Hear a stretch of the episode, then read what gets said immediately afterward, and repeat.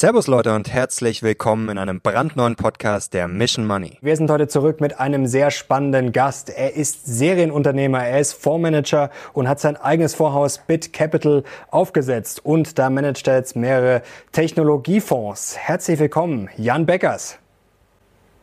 Hallo Mario. Servus Jan, schön, dass du endlich bei der Mission Money mal zu Gast bist. Es ist Zeit geworden. Äh, Zeit wäre es auch mal wieder für steigende Kurse. Die letzten Wochen und Monate waren gerade für Tech-Investoren echt hart. Jetzt ist die Frage ja, wie tief fallen denn unsere Tech-Aktien noch? Ja, also man kann an der Stelle nie eine genaue Antwort äh, drauf äh, haben, äh, insbesondere jetzt nicht auf die kurzen Zeiträume. Aber wir können natürlich an der Stelle einmal festhalten, was haben wir an dieser Stelle schon hinter uns. Und ähm, das, was die Abwärtsbewegung der, der letzten acht Monate war, absolut enorm, muss man sagen, und kann man eigentlich nur mit dem vergleichen, was Technologie 2000 schon einmal überle äh, hinter sich hat. Und wenn wir es irgendwo an Daten festmachen wollen, also wir investieren ja vor allem in Internetunternehmen. Ähm, es gibt den Nasdaq Internet äh, Index und der ist jetzt auf einem Stand, wie er schon 2017, 2018 einmal stand. Das heißt, dieser ganze Zugewinn an Digitalisierungsschub, ähm, äh, der sowohl mit Corona kam, als auch einfach in den letzten vier, fünf Jahren kam, der ist aus der Börse inzwischen ausgepreist. Ähm, und bei einzelnen Unternehmen wie beispielsweise einem Salando tradet man jetzt dort, wo sie irgendwo zum IPO in 2014 oder 2015 traden. Das heißt, der große Crash war eigentlich schon da, muss man sagen. Und die einzige Frage ist jetzt nur noch, gibt es noch einen weiteren Schub nach unten oder haben wir den Tiefpunkt an der Stelle erreicht? Und da gibt es jetzt keine seriöse Antwort darauf, äh, klar zu sagen, hey, wir haben das Schlimmste, also den, Tief, das, den Tiefpunkt schon hinter uns oder nicht. Ähm, was wir aber sicherlich sagen können, ähm, das Chance-Risiko-Verhältnis von hier aus betrachtet für mittelfristige Anleger ist auf jeden Fall schon sehr, sehr gut. Sehr gut. Also hast du meine nächste Frage Nachkaufchance äh, schon in gewisser Weise beantwortet. Jetzt muss man wahrscheinlich differenzieren. Also es gibt ja wirklich einige Aktien, die sind gefallen um 80 oder sogar manche auch um 90 Prozent. Wenn man jetzt aber zum Beispiel mal auf die Nasdaq schaut, dann steht die höher als vor dem Corona-Crash. Jetzt ist die Frage, ist die Lage gerade besser als vor Corona? Wie würdest du das ganze Umfeld denn einschätzen? Denn das ist ja schon heftig momentan, was da alles ja auf uns einprasselt. Ja, also es ist total wichtig, dass man eben äh, auf die einzelnen Aktien einfach auch einen differenzierten Blick hat, weil wie gesagt, dass die einen sind schon extrem stark gefallen, die anderen haben sich noch relativ gut gehalten. Ähm, und die Frage, die jetzt alle beschäftigt, ist einfach, wie entwickeln sich die Unternehmensergebnisse äh, in den nächsten Wochen und Monaten? Weil was man natürlich festhalten kann, ist, ähm, Tech-Unternehmen selber fangen jetzt natürlich massiv an zu sparen. Wir haben irgendwie von Layoffs äh, gehört. Wir äh, hören auch immer wieder, wenn wir mit Unternehmern sprechen, die kürzen jetzt alle auch selber ihre Software-Budgets äh, und ne, jetzt wird gespart. Jeder rechnet einfach äh, jetzt, äh, stellt sich so ein bisschen drauf ein, auf eine Rezession kommt. Und das verstärkt natürlich dann nochmal manche Entwicklungen, die man sieht. Das heißt, na, es kann sein, dass das dann wiederum zu, auch zu Umsatzeinbüßen bei einigen anderen äh, Unternehmen äh, führt an der Stelle. Und das wird jetzt in den nächsten Monaten so ein bisschen das Entscheidende sein, ähm, was man beobachten muss. Ähm, welche Unternehmen werden auch in dieser Situation weiterhin gute und stark steigende Unternehmensgewinne abliefern oder bei wem sorgt so eine Krise eben als solche auch zu einer Abschwächung ähm, des Geschäftes? Jetzt wissen wir natürlich alle eigentlich, warum die Kurse gefallen sind. Es gibt viele Gründe. Aber jetzt mal ganz plump gefragt, ähm, gerade bei den Tech-Aktien, warum sind denn die Kurse so eingebrochen? Also was ist für dich der Hauptgrund? Also der Hauptgrund ist relativ klar und das ist äh, als Folge der Inflation kam es zu einer veränderten ähm, äh, Politik der Notenbanken, ähm, äh, eben steigende Zinsen jetzt, nachdem wir ganz lange eine ganz starke Niedrigzinsphase hatten, steigen die Zinsen jetzt ähm, äh, weltweit und infolgedessen muss man sagen, ähm, erhöhen sich natürlich die Opportunitätskosten des Geldes. Und gerade dann ist es ja so, dass Technologie ist ja typischerweise etwas, wo man einfach in die Zukunft investiert.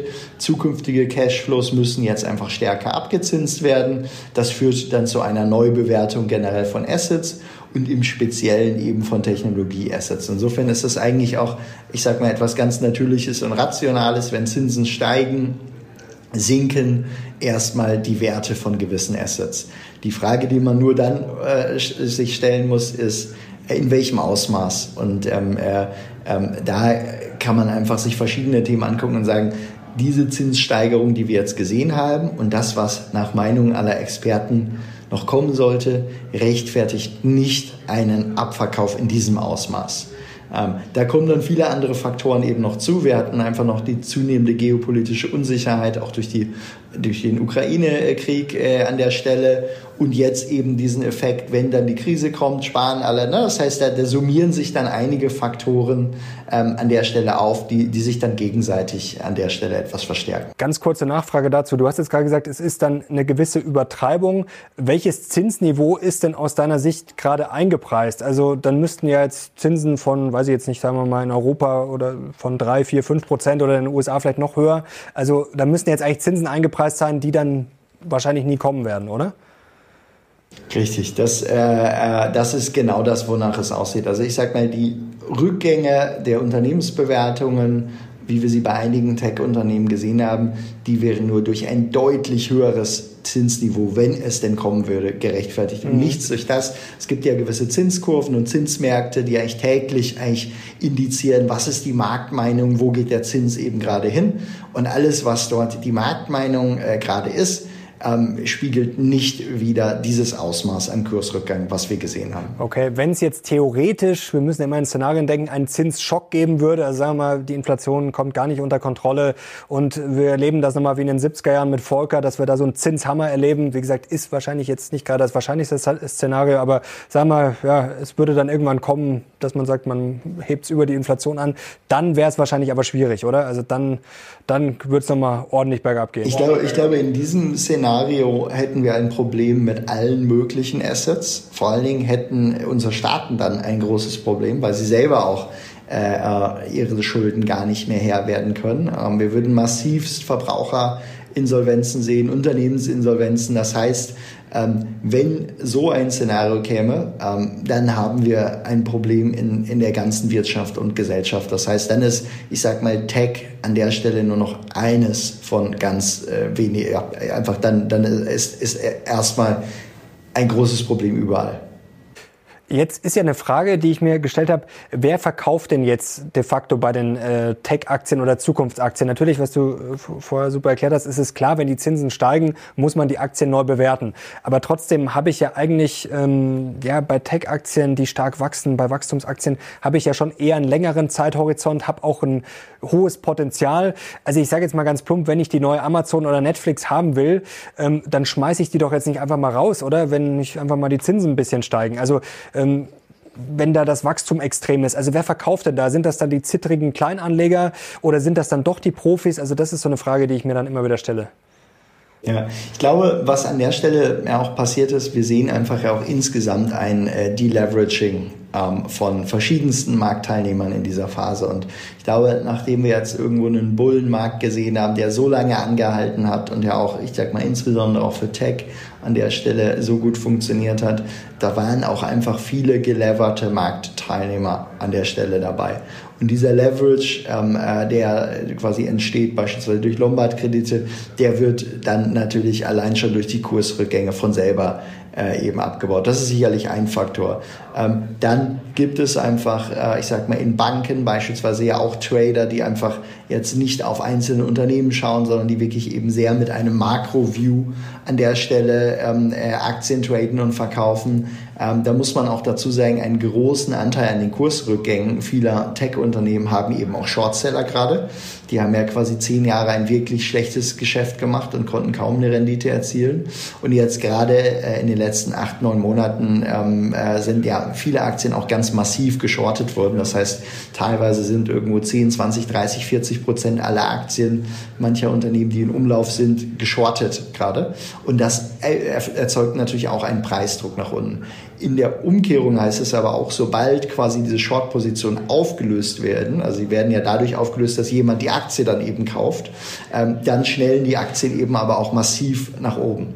Und ähm, genau, und das ist auch etwas, was uns dann, sobald wir eben äh, das Schlimmste dann jetzt hinter uns haben, äh, bevorsteht. Okay.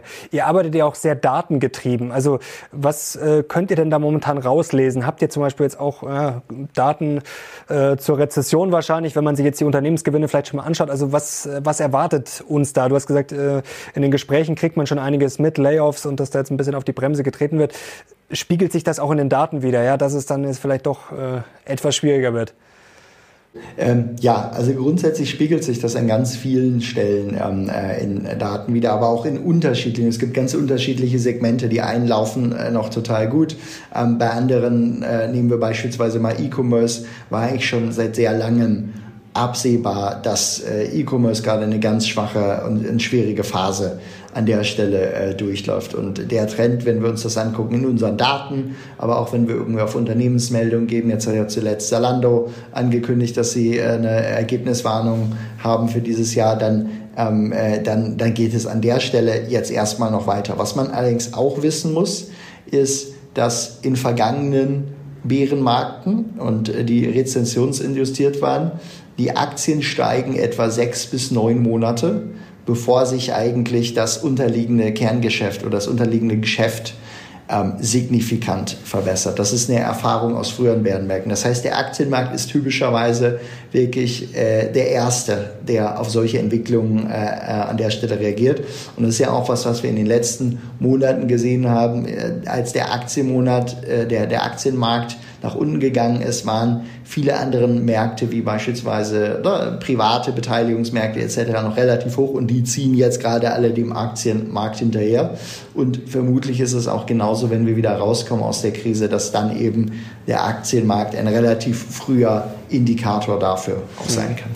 Also wir haben eigentlich das, was jetzt in der echten Welt passiert, quasi jetzt oder passieren wird, haben wir quasi am Aktienmarkt schon ja, ein bisschen erlebt. War ja auch nicht gerade schön die letzten äh, Monate, hat ja eigentlich schon Ende 2021 angefangen. Äh, ganz kurze Frage zum E-Commerce. Das kennen wir eigentlich ja, die letzten Jahre und durch Corona befeuert nochmal als ultimativen Wachstumsmarkt. Hast du eine Erklärung, warum das bei Zalando gerade angesprochen? Ist das wegen der Inflation, weil die Leute weniger Geld haben oder gibt es da irgendeine äh, mal, rationale Erklärung dafür? Ja, ich denke, da kommen einfach verschiedene Faktoren zusammen. Zum einen hatten wir jetzt durch Corona nochmal eine ganz starke Beschleunigung von verschiedenen E-Commerce-Geschäftsmodellen etc. erlebt.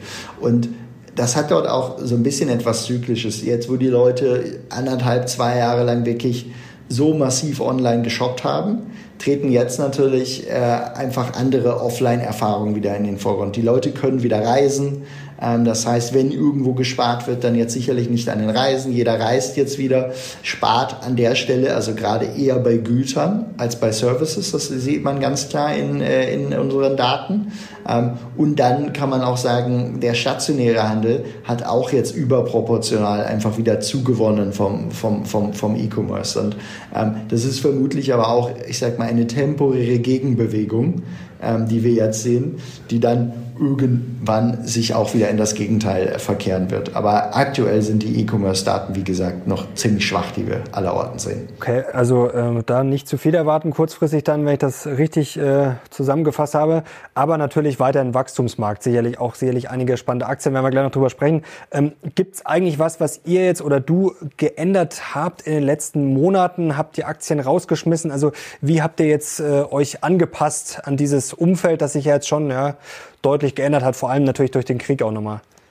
Ja, also grundsätzlich ist es so, dass wir äh, ständig unser Portfolio anpassen. Und wir passen es einfach an, typischerweise an, an zwei Sachen. Das eine ist eine geänderte Datenlage, wo sehen wir gerade mehr Wachstum, wo sehen wir gerade weniger Wachstum. Und das andere ist typischerweise äh, ist der normalste oder der häufigste Verkaufsgrund bei uns ist eine Aktie, die wir gut finden, hat sich im Preis positiv entwickelt äh, und dann wird sie verkauft, um Platz für etwas günstigeres zu machen. Das ist in einem normalen Markt, äh, ich sag mal sicherlich immer bei uns der häufigste Grund zum, äh, zum, zum Traden gewesen. So. In den letzten Monaten war es jetzt eher so, dass wir einfach stark einerseits an Daten äh, äh, orientiert haben. Das heißt, wo in welchen ähm, Sektoren und bei welchen Einzelunternehmen sehen wir gerade eben bessere äh, reale Daten. Und das Zum andere Beispiel, ist, sorry, dass wir natürlich äh, Gewinnentwicklung oder was fließen da vielleicht ganz kurz zum Verständnis, was da für Daten einfließen, nur vielleicht als Beispiel.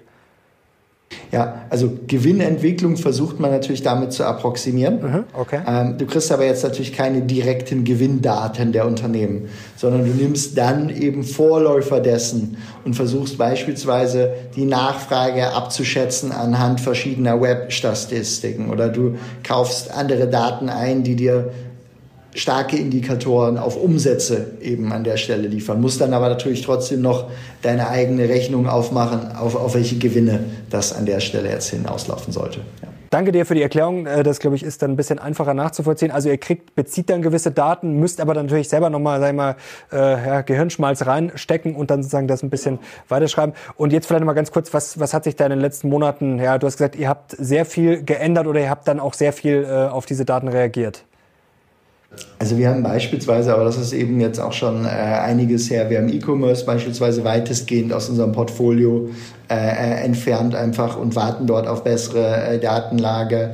Ähm, wir haben Cybersecurity an der Stelle übergewichtet, weil wir einfach dort viele positive äh, Signale äh, sehen. Wir haben einige andere Arten von spezieller Software übergewichtet, weil wir dort ähm, positive Signale sehen. Und das ist insofern immer ähm, ich sag mal, keine ganz exakte Wissenschaft, aber äh, ich sag mal, ähm, wenn man sich verschiedenste Datenquellen anguckt und dann kann man so jeweils so ein Puzzle zusammenbauen, was dort wohl gerade passiert. Und entlang dessen optimieren wir jeweils unser Portfolio. Jetzt fiese Frage, wenn die Leute zu Hause auf den Chart schauen, jetzt ein Jahr, dann sehen sie das, ja gut, der DAX, okay, das ist eine ganz andere Baustelle, ähm, nicht so viel verloren hat, aber auch Nasdaq deutlich, deutlich weniger. Ähm, wie gut funktioniert das denn dann mit diesen Daten kurzfristig äh, zu hantieren? Ja, also grundsätzlich funktioniert das gut über einen längeren Zyklus. Okay. Und wir haben ja jetzt, ich sag mal, auf drei Jahre gerechnet im Vergleich zum Nasdaq Internet, je nach Fonds, den wir uns angucken, so 100 bis 200 Prozent Outperformance. Das ja? ist natürlich Und das darf man, glaube ich, äh, dann auch unter anderem eben auf unseren aktiven Dateneinsatz zurückrechnen. Wenn wir aber in einer Phase sind, wie jetzt gerade, wo einfach alles, was Tech war und vor allen Dingen eben auch die spannenden Tech-Unternehmen, die relativ schnell wachsen, die aber vielleicht auch am Markt etwas unbekannter sind als jetzt ein Alphabet oder ein Microsoft, die wurden so überproportional abverkauft in den letzten äh, acht Monaten, dass uns als Fonds, der eben speziell diese Wachstumstitel in der normalen Phase auch im Portfolio hat, ähm, sehr stark überproportional auch betroffen waren an der Stelle. Dann kam hinzu, ähm, wir haben äh, lange Zeit ein sehr gutes russisches Unternehmen, die Digitalbank Tinkoff, bei uns im Portfolio die sich auch sehr gut entwickelt hat. Und diese Position allein ähm, äh, ist quasi jetzt gerade auf Null abgeschrieben, obwohl das Unternehmen eigentlich sich positiv entwickelt und in Moskau auch recht erfolgreich handelt. Wir mussten diese allerdings abschreiben. Das heißt, dort gibt es gerade auch so etwas wie eine versteckte Reserve im Fonds. Das hat uns aber auch mehrere Prozentpunkte äh, Performance an der Stelle gekostet. Auf der anderen Seite, ähm, wir hedgen unsere Fonds ja sehr selten. Allerdings in dieser Phase haben wir die Fonds gehedged und haben dadurch auch für unsere Anleger einen zweistelligen Millionenbetrag bis jetzt durch die Hedges äh, verdient wiederum in dieser Phase und den können wir dann reinvestieren eben auf den jetzt sehr günstigen äh, Bewertungen, die wir sehen. Okay, also das macht ihr, äh, weil ich habe bei der Recherche einen Artikel vom Handel, äh, nicht Handelsblatt, sondern Manager Magazin über, da stand was über Hedge. Äh, wie, wie hat das dann genau funktioniert? Äh, äh, ja. Macht ihr das, also, also ihr macht das dann nur in Ausnahmesituationen wie du es gerade. Wir haben das, wir haben das eigentlich zweimal gemacht. Einmal eben als Corona kam mhm. und einmal jetzt eben als diese Phase auftrat. Und typischerweise, wir wollen dort, äh, ich sag mal, kein Hexenwert machen, wir nehmen wirklich simple Produkte. Ähm, das heißt, äh, wir hedgen mit Index Futures. Das heißt beispielsweise, man wird dafür bezahlt, ähm, dass man quasi für jeden Prozentpunkt Verfall des Nasdaq bekommen wir dann an der Stelle äh, eine Prämie. Und genau das machen wir. Und äh, äh, wir hatchen nicht gegen irgendwelche einzelnen Unternehmen oder so. Ähm, auch wenn aus mancher Berichterstattung der, der Eindruck hätte entstehen können äh, an der Stelle. Aber wir halten uns dort mit relativ simplen Produkten und können eben auch sagen, das haben wir zweimal an der Stelle gemacht und das hat für unsere Anleger in Summe äh, große Vorteile gebracht, dass wir es getan haben. Okay, also ohne Hedging hätte die Performance schlechter ausgesehen.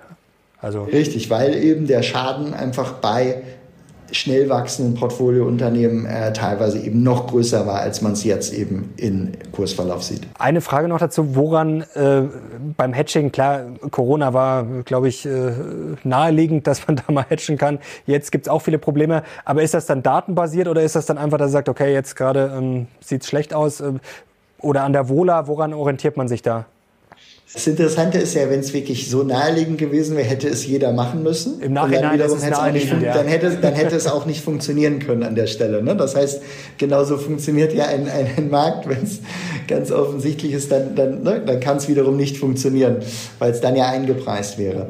Ähm, und insofern, ähm, bei Corona war es das Folgende, wir haben uns die Fallzahlen damals angeguckt, ähm, die es international gab. Und wir hatten natürlich auch nach China geguckt, weil wir auch eine Kollegin dort vor Ort haben. Und wir haben gesehen, dass einige Staaten die Fallzahlen Fallzahlen gefälscht hatten. Ähm, und ähm, daraufhin wurde uns relativ klar nach einigen Expertengesprächen, okay, eine weltweite Pandemie lässt sich nicht aufhalten. Und diese weltweite Pandemie war eben nicht im Aktienmarkt eingepreist. Und dann haben wir einfach bei uns im Team besprochen, okay, was machen wir jetzt daraus? Und das war eben die eine Konsequenz, wir hatchen das Portfolio. Und die andere Konsequenz war zu überlegen, okay, wenn jetzt Lockdowns kommen, wie in China, welche Unternehmen profitieren dann besonders davon? Und das war natürlich irgendwo ein Zoom, ein Telaglog etc. Und daraufhin hatten wir unser Portfolio dann äh, an der Stelle aufgestellt. Ähm, in der jetzigen Phase war es eben einfach äh, die Änderung des Zinsregimes, die uns dazu veranlasst äh, hat, äh, äh, zusammen mit einigen weiteren Faktoren zu sagen, okay, jetzt sind wir auch gerade in einer Phase stark erhöhten Risikos ähm, äh, an dieser Stelle. Und deswegen möchten wir zwar einerseits die Exposure unserer Portfoliounternehmen weiterhaben, weil wir sehen ja einfach die Qualität dieser Unternehmen, wissen auch, okay, auf ein paar Jahre betrachtet werden diese für uns hier sehr auskömmliche Renditen erwirtschaften. Und auf der anderen Seite sagen wir, okay, für den Gesamtmarkt sind aber durchaus mal sehr signifikante Risiken dort. Und mhm. in der, äh, in dieser Kombination der beiden Themen sind wir dann eben, haben wir zu Hedges gegriffen. Eine Spezialsituation war eben nochmal der aufkommende Krieg in Russland. Mhm. Ähm, als es dann ersichtlich war für uns, was leider aber sehr spät war, ähm, haben wir auch da auf Bezug genommen, nochmal gehatcht und auch das hat sich für unsere Anleger dann ausgezahlt. Aber jetzt seid ihr nicht mehr gehatcht? Wir sind aktuell weiterhin zu einem gewissen Prozentsatz unseres Portfolios gehatcht weil wir eben weiterhin eine Situation sagen, wo wir sagen, unsere Portfoliounternehmen auf die nächsten Jahre betrachtet sind sehr günstig, werden sich positiv entwickeln, werden tolle Returns erzielen. Auf der anderen Seite müssen wir alle sagen, die Makrorisiken derzeit für unsere Volkswirtschaften äh, sind äh, enorm. Es gibt viele Probleme dort und vermutlich äh, ist es auch so, dass bei vielen Unternehmen noch Korrekturen von Ergebnissen anstehen und dies könnte sich einfach doch noch mal negativ auf die Gesamtstimmung an den Märkten auswirken. Insofern, wir sehen gerade weiterhin eine Phase erhöhten Risikos, insbesondere für die Gesamtmärkte, wo die Preise ja gar nicht so sehr runtergekommen sind, wie wenn man sich jetzt eben Tech-Unternehmen anschaut. Das ist noch ein guter Punkt mit äh, Berichtssaison. Was kommt da? Ähm was liest du denn da aus den Daten raus? Also vor kurzem haben wir auch ein Video darüber gemacht, über äh, ja, sagen die Gewinnrevision. Also wie viel glaubst du, ist denn da schon in den Kursen drin? Man, man merkt jetzt schon die letzten Tage, es wird schon einiges nach unten korrigiert. Natürlich nicht nur bei Tech, bei vielen Unternehmen. Also glaubst du, da wird es noch ein paar auf dem falschen Fuß erwischen bei den Gewinnrevisionen? Ja, ich denke, das ist eine, eine ganz äh, entscheidende Frage an der Stelle. Man kann, glaube ich, Folgendes sagen. Ich glaube, unsere Daten deuten an vielen Stellen darauf hin, dass, äh, äh, dass sicher und nicht, nicht nur unsere Daten. Ich glaube, viele Unternehmen werden generell ihre Ergebnisse korrigieren müssen, beziehungsweise werden auch mal werden auch mal äh, äh, letzten Endes Zahlen abliefern, die geringer sind als äh, der Markt erwartet. Das betrifft jetzt gar nicht im Speziellen unser Portfolio, sondern wir glauben einfach nach Jahren wirklich steigender Unternehmensgewinne und nachdem ja auch äh, einfach Inflation ja eben auch heißt, Unternehmen konnten Preise erhöhen, weil einfach viele Güter so knapp waren, hatten aber vielleicht zu dem Zeitpunkt noch gar nicht die ganz gestiegenen Kostenbasis. Glauben wir, dass es jetzt eher in ein Gleichgewicht kommt und glauben deshalb, dass eben auch ähm, einfach, ja, ich sag mal, durchaus äh, äh, Unternehmensergebnisse reinkommen werden, ähm, die Anleger dann enttäuschen an der Stelle. Die Frage ist jetzt, bei wem ist das bereits eingepreist und bei wem ist das nicht eingepreist. Und wenn wir auf unser Investmentuniversum äh, gehen und gerade auf unsere aktuellen Favoriten, dann glauben wir, das ist eben mehr als eingepreist, gerade eigentlich in den, äh, in den Kursen. Ähm, trotzdem kann man natürlich nie sagen, ob es auch noch mal weiter runtergeht. So ist einfach die Börse. Sie übertreibt natürlich sowohl nach oben als auch nach unten äh, äh letzten Endes häufig. Auf der anderen Seite sagen wir, es gibt gerade viele Unternehmen wie beispielsweise irgendwie Consumer Staples oder so, die eigentlich noch so traden, als könnte da gar keine Korrektur kommen. Und da in diesen Ecken des Marktes erwarten wir eher Schwäche, als wenn wir uns jetzt beispielsweise angucken, äh, ich sag mal, ein Alphabet gerade tradet deutlich günstiger als vielleicht irgendwo einen, einen McDonalds oder einen Pepsi oder sonst was. Und da fragen wir uns schon, ob der Markt dort so ein bisschen die künftigen Wachstums- und, und Gewinnaussichten eigentlich richtig bepreist. Das ist ein super Punkt, weil teilweise sind die KGVs ja von Unternehmen höher sogar, die mehr, sagen wir mal, jetzt vielleicht gute Geschäftsmodelle haben, solide sind, aber halt, ja, wissen wir alle, die wachsen halt jetzt vielleicht mal mit zwei, drei Prozent im Jahr, aber recht viel mehr geht da nicht. Punkt eins. Und es wird ja gerne darüber gesprochen, jetzt eigentlich, dass im Zweifel die Tech-Aktien wahrscheinlich schon runtergeprügelt wurden. Also, wie du es gerade schon erklärt hast, dass die wahrscheinlich eher sich erholen und dann vielleicht ja die ganzen konservativen Titel der breite Markt vielleicht eher noch äh, Probleme kriegt. Das könnte ein ganz reales Szenario sein. Wenn wir einmal drauf gucken, wie diese Krise entstanden ist, auch im zeitlichen Ablauf, ähm, dann muss man eigentlich sagen, als allererstes hat es ja die Meme-Aktien getroffen. Und das war so in, etwa im Februar äh, 2021. Ähm, danach hat es Corona-Gewinner-Aktien getroffen, irgendwo direkt dann im Anschluss.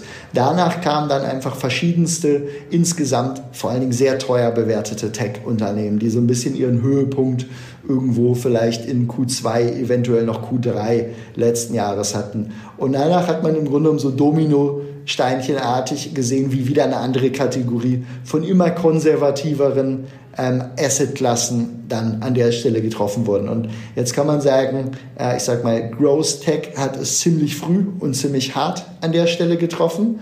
Ähm, man hat jetzt aber auch im Abverkauf der letzten Wochen eigentlich gesehen, dass die Tiefpunkte, die die meisten Unternehmen irgendwann Anfang Mai erzielt haben, nicht mehr erreicht wurden jetzt in den letzten Abverkaufen. Und ich sag mal, viele Indikatoren sprechen dafür, dass so etwas wie Growth Tech, was sehr früh und sehr hart von diesem ganzen Abverkauf getroffen wurde, einen großen Crash schon hinter sich hat und auch wieder etwas früher aus dieser Krise herauskommen wird. Das ist aktuell äh, unsere Sicht auf den Markt.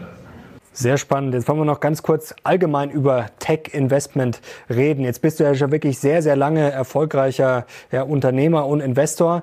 Jetzt würde mich mal interessieren, was natürlich auch für unsere Zuschauer wahrscheinlich interessant ist, wenn sie sich jetzt vielleicht selber überlegen, welche Tech-Aktien kaufe ich denn, welche Wachstumsaktien. Ähm, wie unterscheide ich denn jetzt ein gutes von einem schlechten Tech-Unternehmen? Mal ganz plump gefragt. Worauf schaust du da? Ja, also an der Stelle, ich glaube, man kann es nicht komplett verein, äh, ver, verallgemeinern an der Stelle. Aber ich glaube, wichtig ist schon einmal, wenn man sich Unternehmen anschaut, sind diese irgendwo in dem, was sie tun, sehr aligned mit ihren Stakeholdern, natürlich vor allen Dingen auch ihren Kunden. Das heißt, ähm, liefern die wirklich einen langfristig nachhaltigen, guten Kundennutzen und ist dieser Kundennutzen oder das, was sie anbieten, irgendwo relativ schwer imitierbar äh, für, für, für andere nachzumachen, damit nicht eben diese ganzen Renditen dort äh, durch Wettbewerb leicht abgebaut werden können. Wir gucken irgendwo einfach auf das Unternehmensmanagement, ob wir denen zutrauen, dass sie ihr Unternehmen wirklich langfristig und nachhaltig aufgestellt haben. Ähm, wir schauen, dass wir mit Experten an der Stelle sehr viel sprechen. Wir versuchen vor allem natürlich einfach in die Zukunft der Unternehmen zu schauen. Das eine ist die finanzielle Betrachtung Status quo jetzt.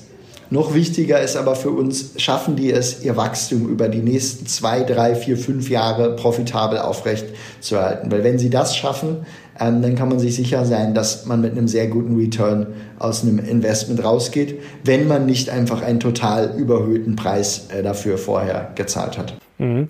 Was wäre denn jetzt so ein Unternehmen, würdest du uns mal eins oder auch gerne zwei, drei verraten, wo du sagst, da, von dem, was du gerade erzählt hast, äh, da passt ziemlich viel?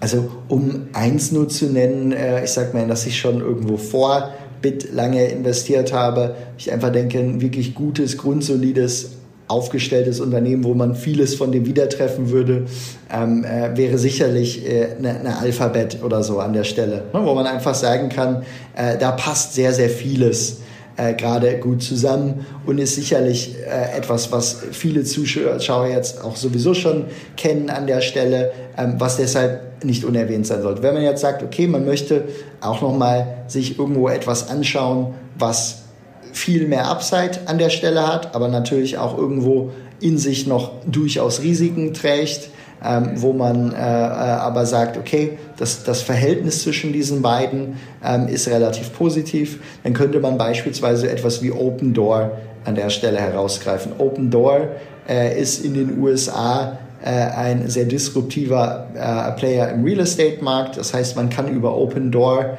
äh, jederzeit in, mit wenigen, mit recht wenig Aufwand sein Haus verkaufen. Ähm, Open Door funktioniert dort quasi als sehr datengetriebener Market Maker für Häuser. Ähm, das hat natürlich seine Risiken, nämlich wenn es in kurzer Zeit einen ganz starken Häuserpreisverfall geben würde, ne, dann kann Open Door an der Stelle auch mal Verluste machen. Ansonsten sind viele Konsumenten eben bereit, ihr Haus für einen sehr leichten Prozess jeweils etwa 5, 6, 7 Prozent unter Wert zu verkaufen und ermöglichen Open Door damit eine sehr interessante, auskömmliche Marge. Ähm, wir haben Open Door bei uns im Portfolio, weil wir eben an die mittelfristig sehr hohe Upside glauben. Ähm, man sollte aber immer dabei wissen, Risiken sind natürlich einfach, was passiert mit dem Häusermarkt.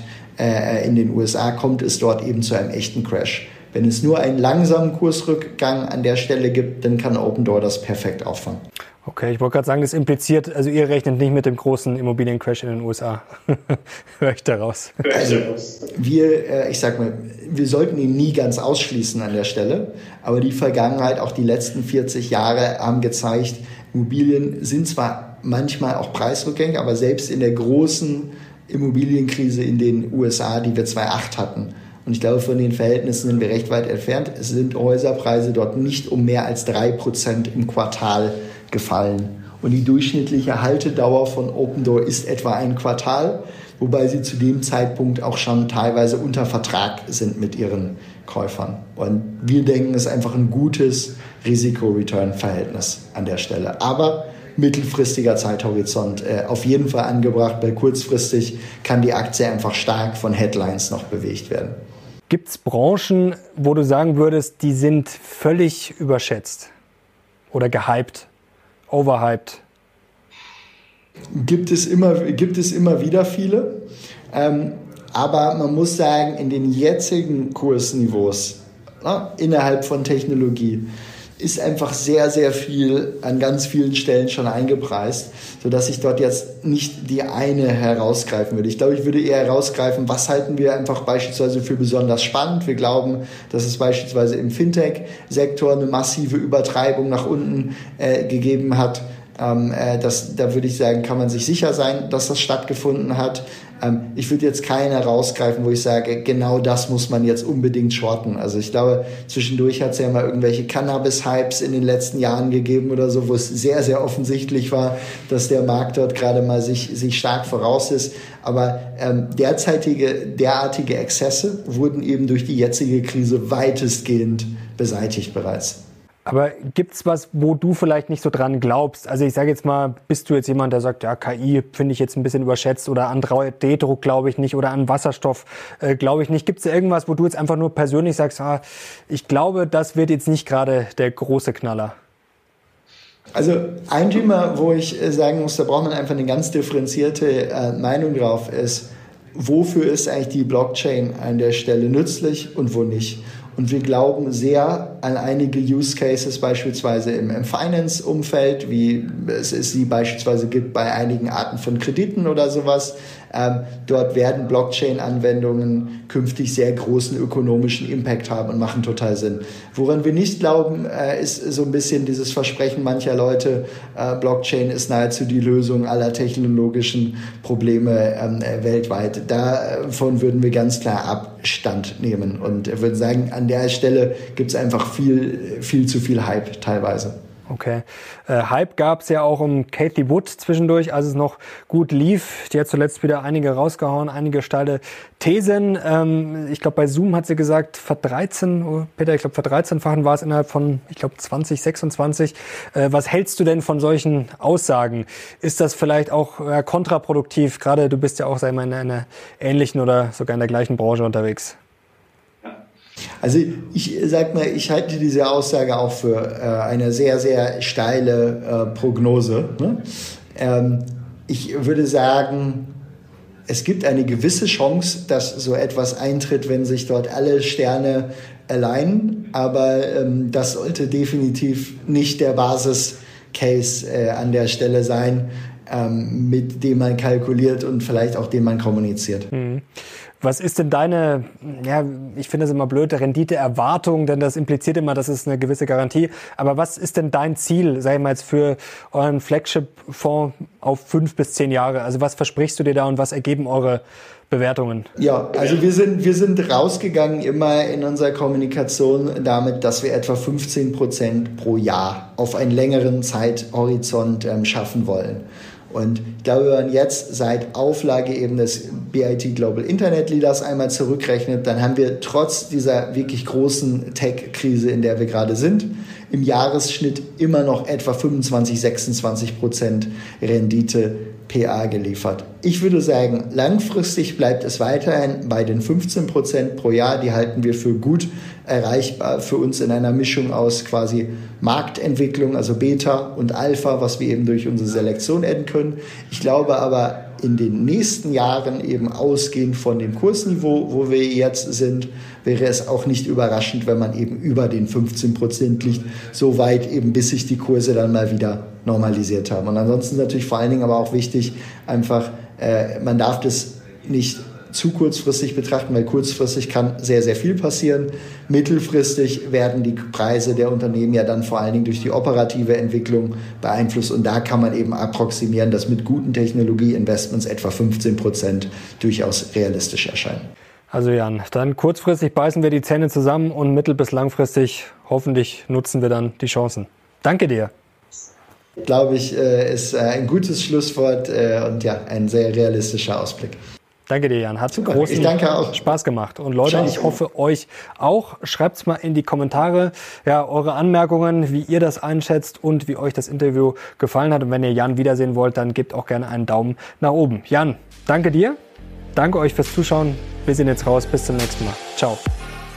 This is your invitation to the intersection of versatility and design. Experience the empowering feeling of the Lexus SUVs and some of the best offers of the year on select models at the Invitation to Lexus sales event now through April 1st. Lease the 2024 RX 350 Premium all-wheel drive for 528 a month for 36 months with $49.99 due at signing.